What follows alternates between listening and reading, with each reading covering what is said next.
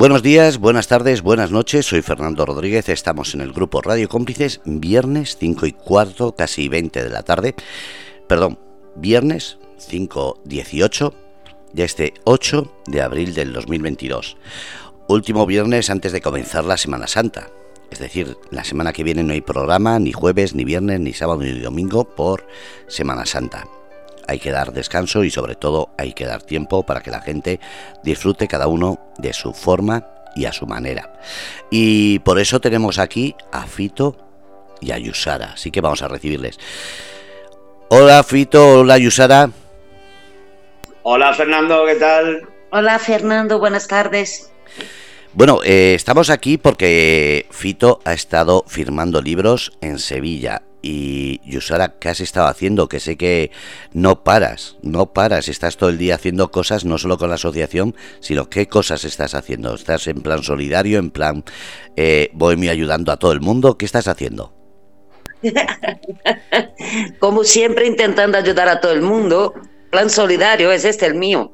Mi plan de vida es este, Fernando. Trabajando aquí en la asociación colaborando un poquito con Fito, acompañándole en sus viajes. Anda. Y, poco más. Es decir, has estado en Sevilla también.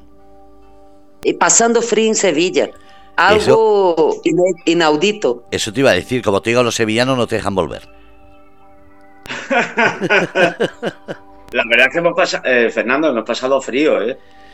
Esos dos días en el Parque de Alamillo han sido congelantes. Si se lo cuentas a la gente aquí en Madrid, que sé que ha pasado frío, eh, pero sí, muy a gusto. Además, Yusara allí vendiéndome a mí mismo. y tal como es Yusara, me imagino que te ha vendido de maravilla. Sí, sí, sí. Muchos contactos, mucha gente buena y. Muy divertido, sí. Y a seguir, muy divertido, la verdad que muy divertido. Y nada, pues eh, aquí está Yusara Malvar, que es la coordinadora Macovid. Estamos aquí en el paseo de Guadalajara de San Sebastián de los Reyes. Y nada, pues eso, eh, ayudando a la gente y bueno, la jefa es ella, ¿eh? Con la sede está la bandera de cajas de ropa clasificada, limpia, dobladita para el centro de refugiados de, de la gente ucraniana que está encoslada, estamos solo esperando un medio de transporte para llevárselo.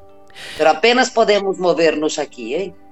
Eso es señal de que, como siempre, la gente es muy solidaria. Lo que pasa es que sigo diciendo, ¿qué parte de esa solidaridad es la política? Y no me refiero a la política como partidos o como en el Congreso, en el Senado, ayuntamientos, no, me refiero a su bolsillo, porque claro, yo siempre he dicho, para saber si un político de verdad es solidario hay que ponerse en la puerta de un ayuntamiento y en el momento en que sale o en que entra, ver cómo, cómo dona algo. Y la mayoría siempre dicen, no llevo dinero, no sé cómo se las apañan, pero eh, ¿os ha pasado eso? No tengo, no tengo cash. Lo conozco bien esto, conozco muy bien esto.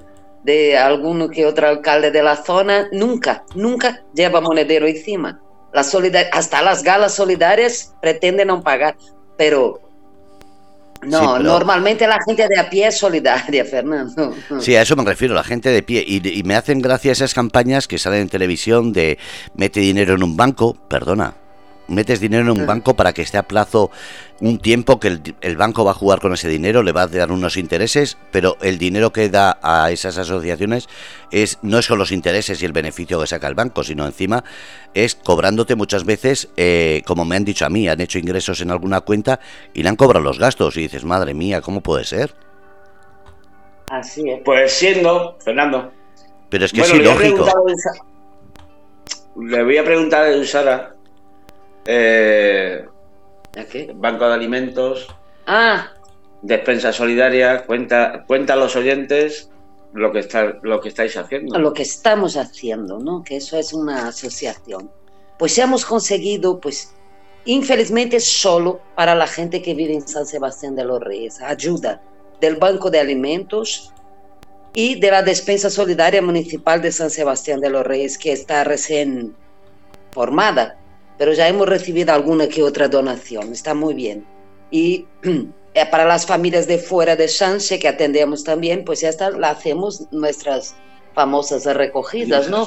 Que son normalmente los sábados en algún supermercado que nos autorizan y estamos ahí desde las 9 de la mañana hasta las 9 de la noche.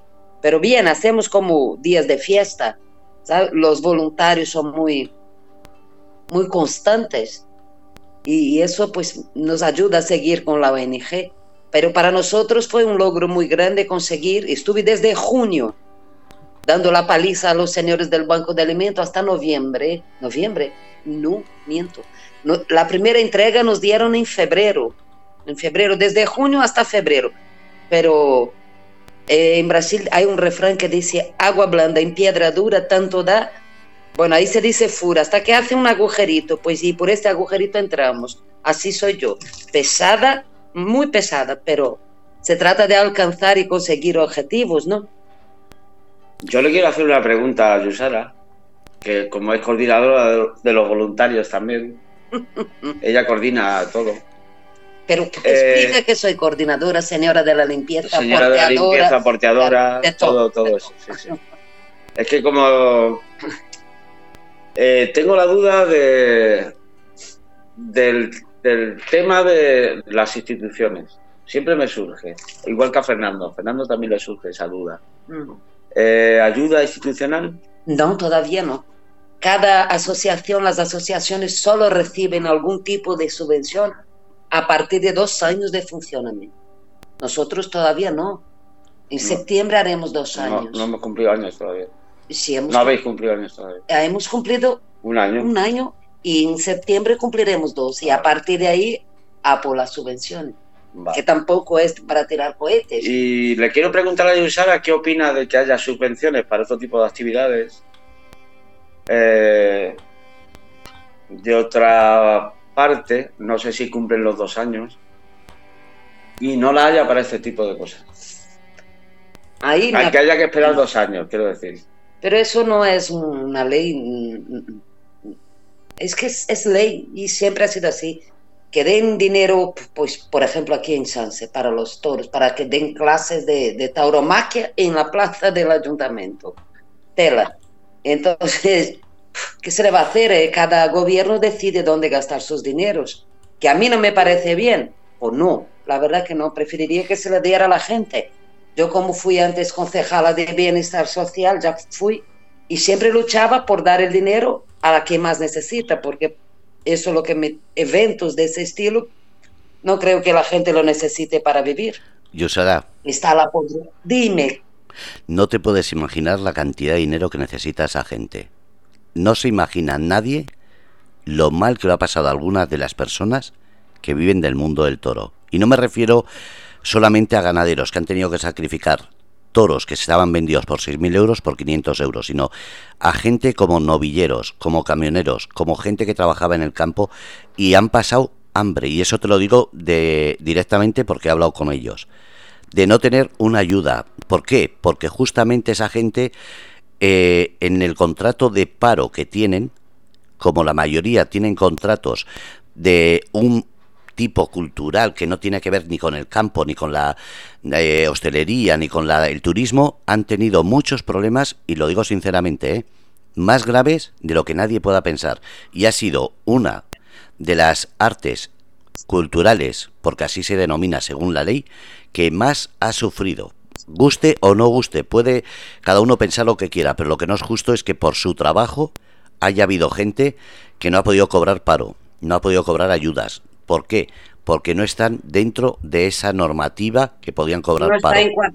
No, esto me parece bien, pero lo que no me parece bien, Fernando, es que elijan eh, clases de coger un torero para dar clases en la plaza del ayuntamiento, pagándolo todo, no, lo veo. No, no, villero, perdón.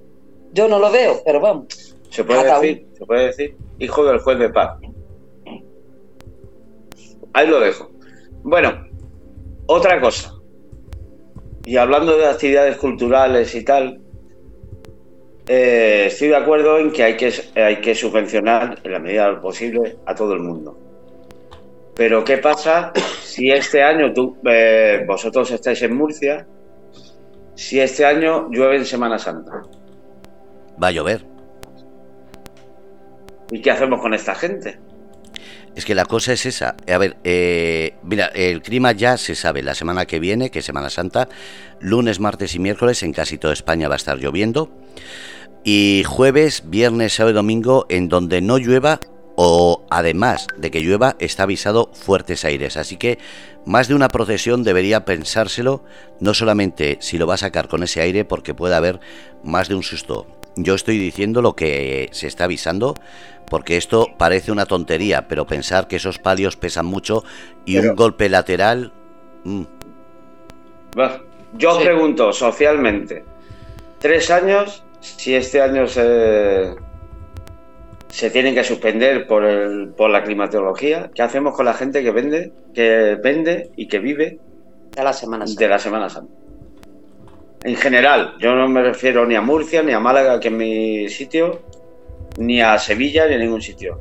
Ah, tiene que haber ayudas sociales para esta gente también. El que tiene un puesto en la calle tiene que vivir. No.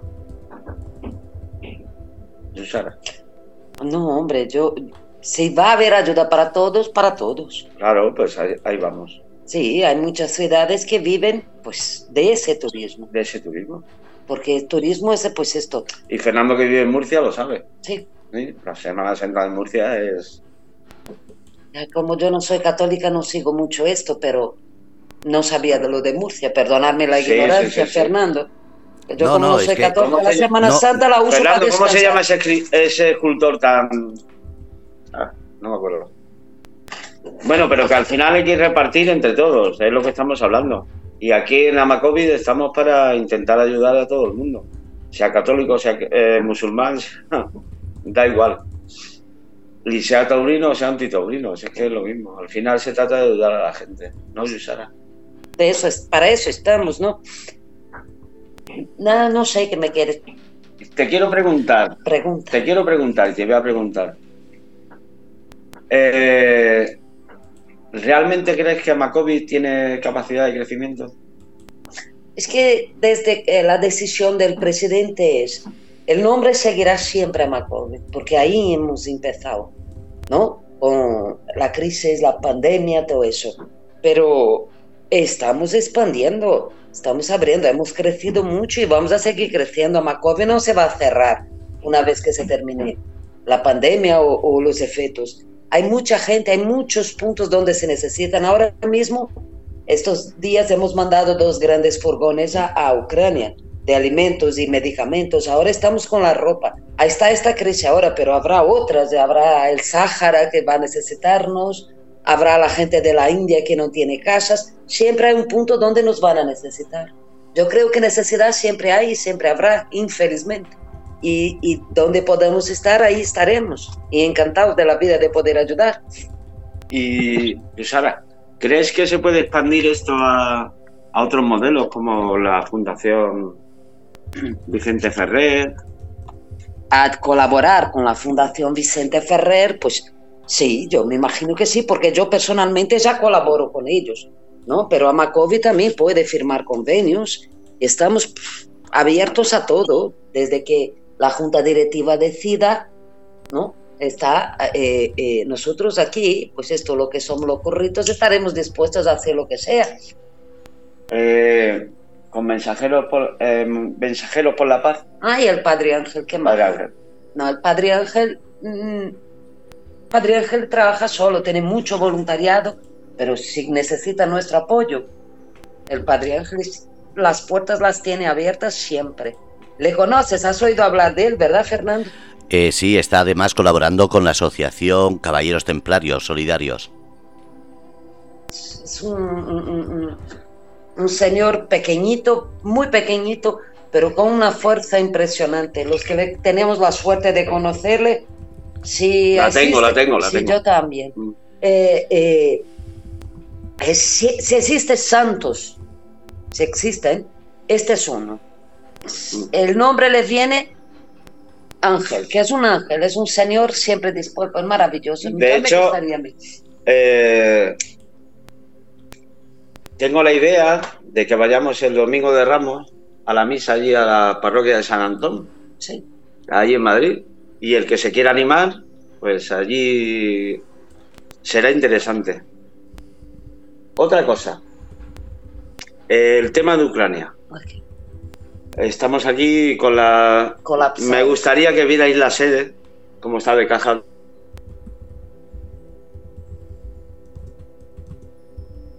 Se ha perdido la señal. Es muy difícil gestionarlo desde una ONG sin, ánimo de lucro, de, esto que no tenemos tanto recurso como nos gustaría. Entonces, pues yo lo que quisiera era un poquito más de colaboración por parte de la comunidad eh, ucraniana. No vayas a decir rumana, como dices siempre. Yo siempre digo rumana, es que está muy cerca. Entonces, eh, eh, me gustaría que de haber un poco más de colaboración por su parte.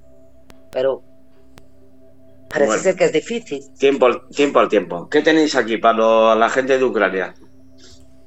¿Qué tenemos aquí?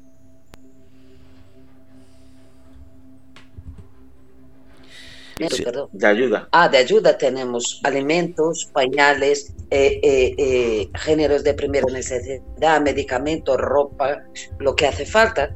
Ahora mismo, pues los que se están empadronando en San Sebastián de los Reyes, ya les incluyo en la lista del Banco de Alimentos. Se está, se está ayudando a gestionar escolarización para los críos. Trabajo es difícil. ¿Y vivienda? Vivienda sí que tenemos gente dispuesta a, a acoger, pero son de acogida. Esta gente seguramente no podrá tenerles siempre. Y ni creo que los ucranianos quieran estar aquí para siempre. Cuando se termine el conflicto bélico, estoy segura, por su carácter de lo que he conocido, que ellos mismos querrán volver a su país para reconstruirlo, porque están deseando volver. ¿Y del tema del Sáhara? Uf, uf, uf. Es que, eh, eh, Fernando. Te oigo, te oigo. Pon un límite al. ¿No me oyes? Te oigo, te oigo perfectamente. Que te dice que me pongas un límite. Que ya me viene a hablar del Sáhara, me viene a quemar la boca, aquí no puedo. Por eso mismo, porque para eso hay libertad, no hay corta y pega y no hay censura. Así que eso se llama simplemente involucrarse. No esa gente que se, desde un sillón, desde un salón, eh, lo hablan pero no hacen nada. Tú te metes. Como suelen decir, tú, si hay un charco, no, tú a embarrarte. Se mete en todos los charcos, sí. Sí, soy la reina de los berenjenales. Soy conocida como reina de los berenjenales. Siempre me meto. El Sáhara, qué difícil. De verdad, un pueblo abandonado por todos y ahora se les entrega otra vez. No sé qué deberíamos hacer. no, no, no, somos a nivel de ONGs y asociaciones. Eso es cosa de gobierno que deberían tratarles mejor. Pero ¿realmente crees que el gobierno de España ha abandonado al, pueblo saharaui? ¿Y tú? ¿Eh? Y tú sabes que Pedro Sánchez es una persona que yo quiero mucho, pero ni todo lo que le hace le tengo que decir a mí. No, no, no. yo creo que sí, que les ha abandonado y, no me parece justo. Perdón. Que no sé. Perdóname, te estoy preguntando tu, opinión. está reconectando. Se escucha, se escucha. No, no nos oye. Yo sí os escucho. Mierda. que se está escuchando. se está escuchando todo. Vale. Y Pito ha dicho palabrotas, ¿verdad?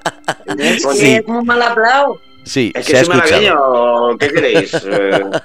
Sobre todo cuando algo no sale bien. Me he criado en los arraos no, estábamos hablando del tema del Sáhara y creo que la opinión de Usala está clara, que el gobierno español ha dejado tirado a esta gente. Pero bueno, hay opiniones para todo.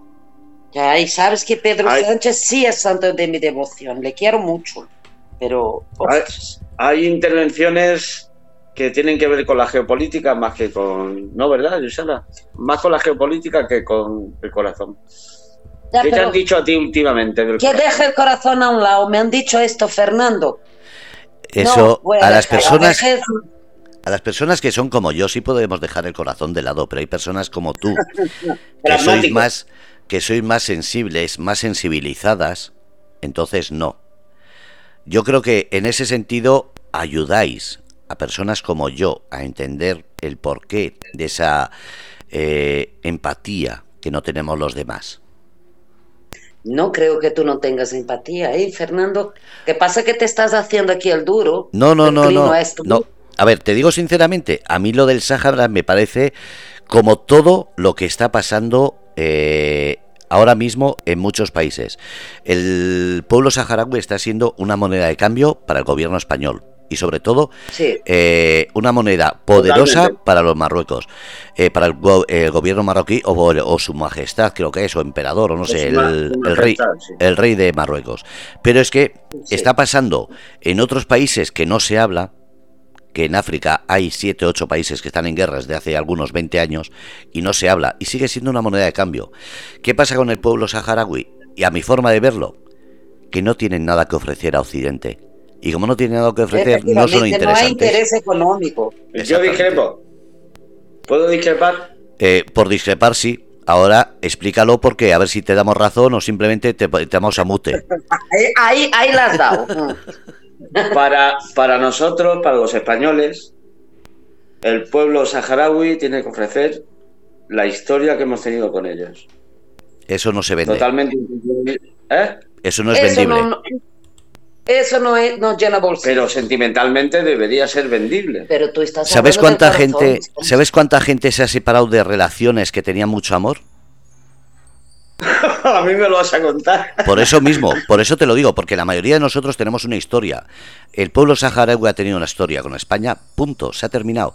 Eso no se vende, puede quedar muy bien en los libros de historia, que puede quedar muy bien eh, a la gente que quiera machacar al gobierno de ahora que lo está vendiendo, pero te vuelvo a decir, si estuviese el PP, si estuviese Podemos, si estuviese cualquier otro gobierno, estoy seguro que pasaría lo mismo.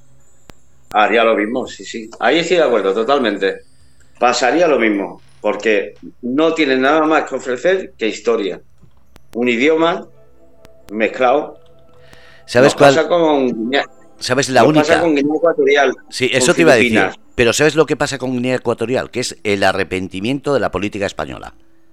Porque Guinea Ecuatorial Totalmente. era la hermana fea de las colonias españolas, la dejó España pensando que era una, una un cero a la izquierda, una, un trozo de moñiga en un camino, y de repente Guinea Ecuatorial descubrió que tenía un capital tremendo en petróleo. Y ahí España se ha pegado de hostias por decir tontos.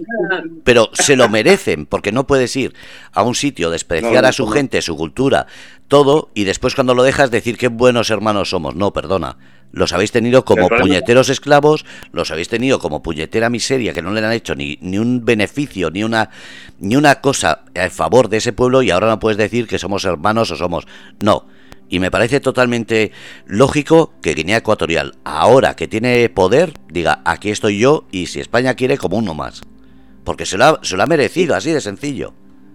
Y si somos negros, somos negros. Eso te iba a decir, estaba esperando que terminaras. y si somos negros, somos negros. Pero Eh, tenemos también poder. tiene mucho que ver, infelizmente, con el color de la piel. Sí, pero Guinea Ecuatorial Y no se miraba el color de piel.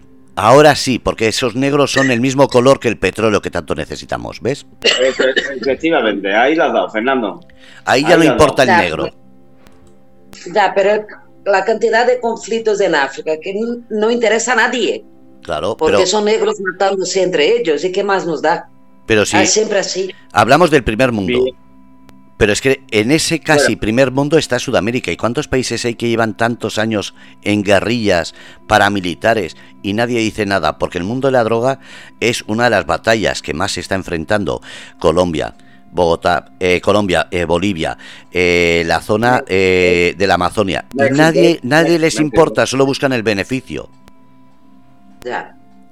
Porque El Salvador ahora tiene un, un avanzado, que por cierto es de origen árabe, el presidente de El Salvador, Mm. que está metiendo gente en la cárcel de las maras y de estas mafias que hay allí. Uf, esperemos. Pero- esperemos que no se lo carguen ya.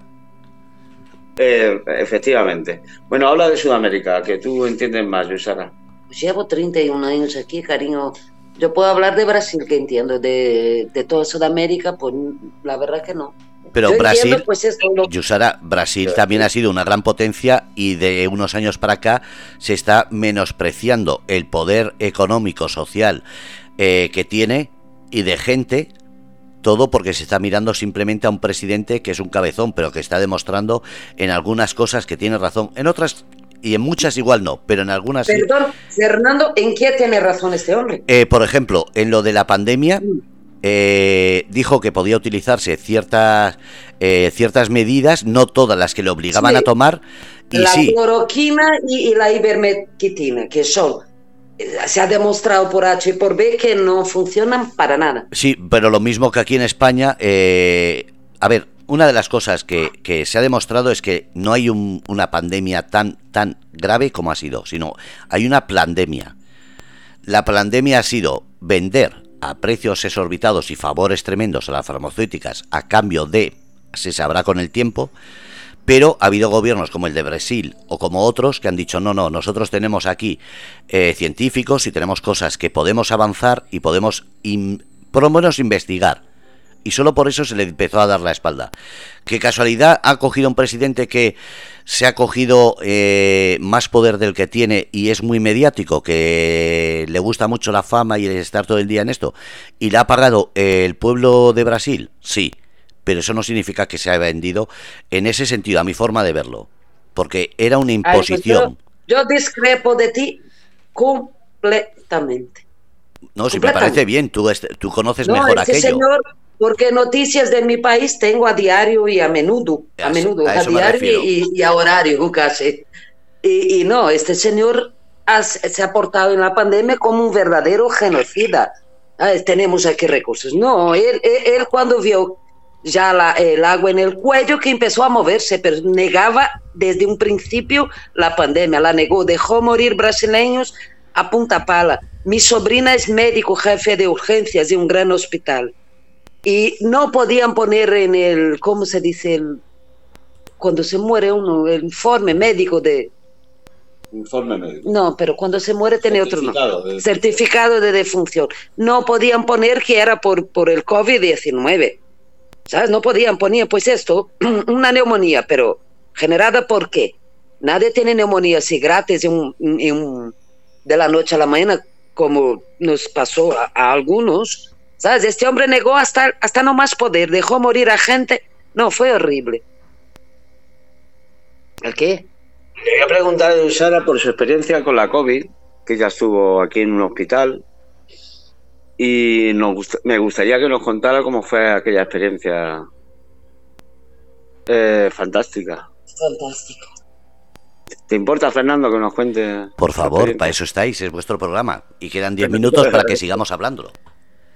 Pues que os cuente un poco a los que nos oís cómo fue la experiencia de una persona en la UCI en la COVID. No, en la UCI no, no, la UCI había no. UCI. No había UCI. En un hospital de la COVID, ¿vale? Vale. Nada. Un día 4 de abril de 2020, ¿no? Estaba aislada, llevaba aislada ahí casi un mes, desde el 13 de, de marzo. Y no sé cómo el virus entró en mi casa, pero entró. Llamé al servicio ese del 900, 112, 112. 112, 112, sí. Y llamé y me dijeron, no, ¿cuánto tiene de fiebre? Digo, pues 37 y medio. Si eso no es nada, váyase a la farmacia, cómprese una cosa para la tos, que tenía tos, y, y nada, y paracetamol. Fui a la farmacia a la que vuelvo, ya venía muriéndome, muriéndome. De repente, un malestar. Y cuando llegué a casa, la farmacia está a tres manzanas de mi casa, eh, y, y, ya tenía 39 y medio de fiebre. Entonces mi hijo me llevó a urgencias corriendo tenía neumonía, diarrea, fiebre alta, todos los síntomas de la COVID y alguno más. Y me hicieron estas pruebas que hacían antes de la lengua, pero si, si de la garganta, pero si la lengua tocara el, el, el bastoncillo no valía. Pero me hicieron y me dijeron, negativo, se va usted para casa. Digo, se me estoy muriendo, me estaba muriendo literal. Y me dijeron, no, no, pero no tiene la COVID y se tiene que ir. Me, me soltaron en la puerta del hospital sentada en el suelo porque yo no me mantenía. Suerte que tengo amigos, que llamé a un amigo mío médico y, y, y, él mandó la ambulancia a casa. Al día siguiente ya tuvieron que ingresarme y estuve 10 días. Pero no había UCI, no había nada, viendo gente morir, escuchando a la gente morir. Fue horrible aquello. Y el miedo de, de ser la siguiente, porque la gente dice que no tiene miedo a la muerte. Yo sí, yo sí tengo, no quiero morir ahora. Es más, no quiero morirme nunca, pero tendré que hacerlo, pero así con eh, todo lo que tengo yo por hacer, aún no quería morirme. Y te da miedo. Y ahora, Yusara, cuéntanos la experiencia con Alfredo Merillas García Solís, que es el fundador de la asociación, de la ONG. ¿Por qué montó en la asociación y por qué la mantiene? No, es que eh, en la pandemia su madre estaba ingresada por otra causa y estaba bien, ya estaba bien y no sé qué. Y en cuestión de cuatro horas le llamaron que fuera a despedirse de ella.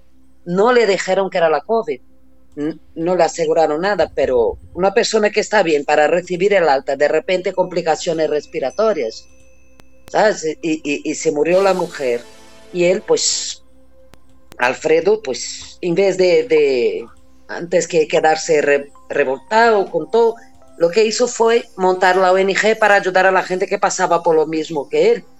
Es un chico estupendo, súper empático, es un empresario muy exitoso, pero una persona que es capaz de empatizar con los demás.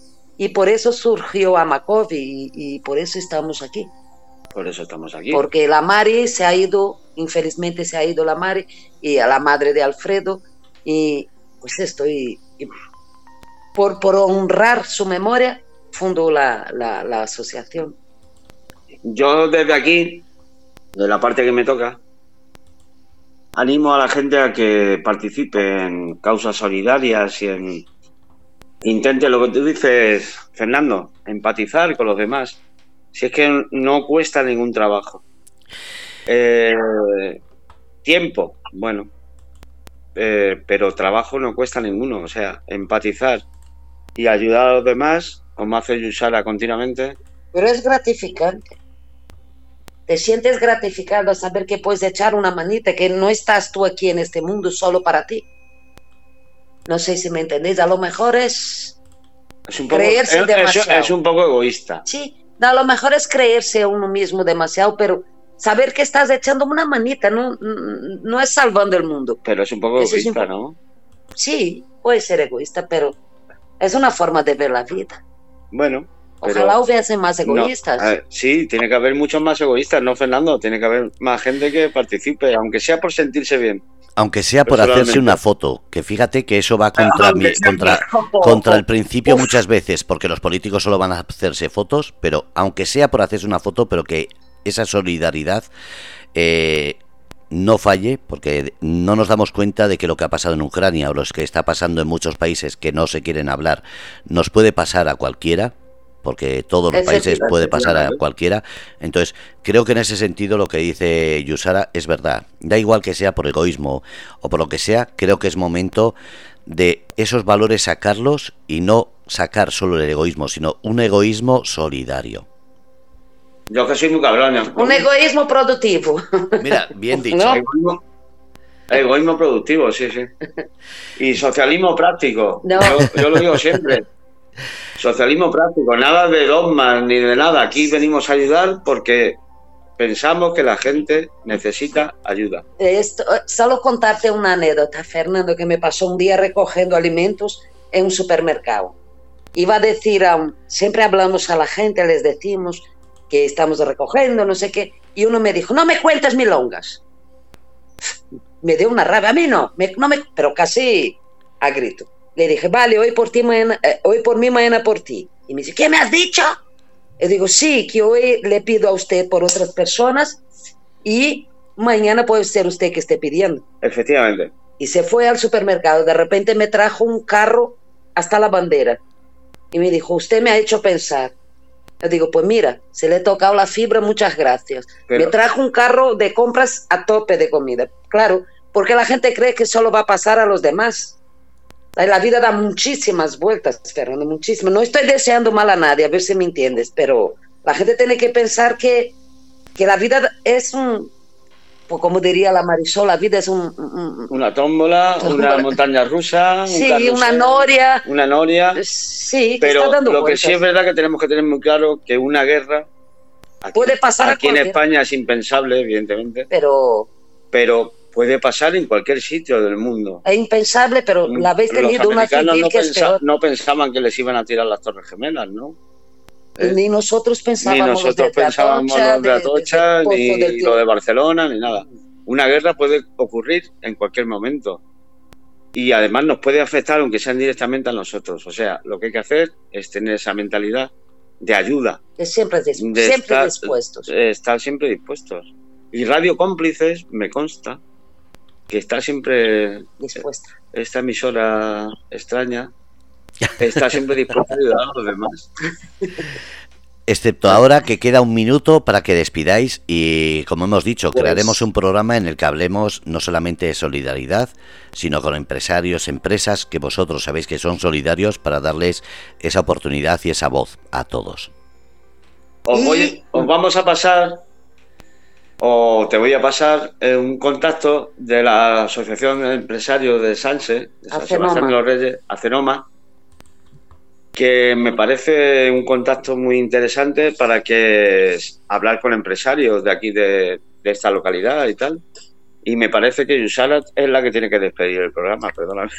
No, es solo agradecer la oportunidad ¿sabes? de dar a conocer a Macovid, no a mí, a Macovid, que es una asociación que está funcionando bastante bien y estamos pues eso dentro de lo que acaba ayudando a 100 familias y, dar siempre, por supuesto, las gracias al Presi, Alfredo Merillas, que sin él no estaríamos aquí. Y Fernando, gracias a ti. A Fito ya le daré yo un par de cachetes. Dáselos, que se lo merece. Me preguntas capciosas y no puede ser, ¿eh? Eso no puede ser. Eso, eso es porque te conoce. Sí. Fernando, ¿qué quieres que te diga? Que muchas gracias y que este proyecto me parece absolutamente maravilloso. Y mal, y más que vamos a crear. Así que gracias a los dos. Ya, ya lo he visto todo. ¿Vale? Y prepárate porque voy a hacer campaña para Don Lula. yo, mira, con todo lo que sea eh, que no te da censura, no tenga eh, ese corte y pega, puedes hablar todo lo que quieras. Así que haz campaña para quien quieras. Sí, para Lula da Silva. Sí. La igualdad y, la igualdad de derechos en Brasil. Esa es la lucha mía. Un besito para todos desde el satélite de Amacovi. Un besito, un besito. Cuidaros mucho, un abrazo. Chao, chao. Bueno, pues habéis escuchado a Fito y Yusara. Dos personas que van a traer aquí muchas, muchas, muchas charlas y entrevistas. Un abrazo a todos desde el grupo Red de Cómplices. Hoy viernes, de 6, de 5 a 6 de la tarde. Pondremos horario y fecha e iremos avisando a todos.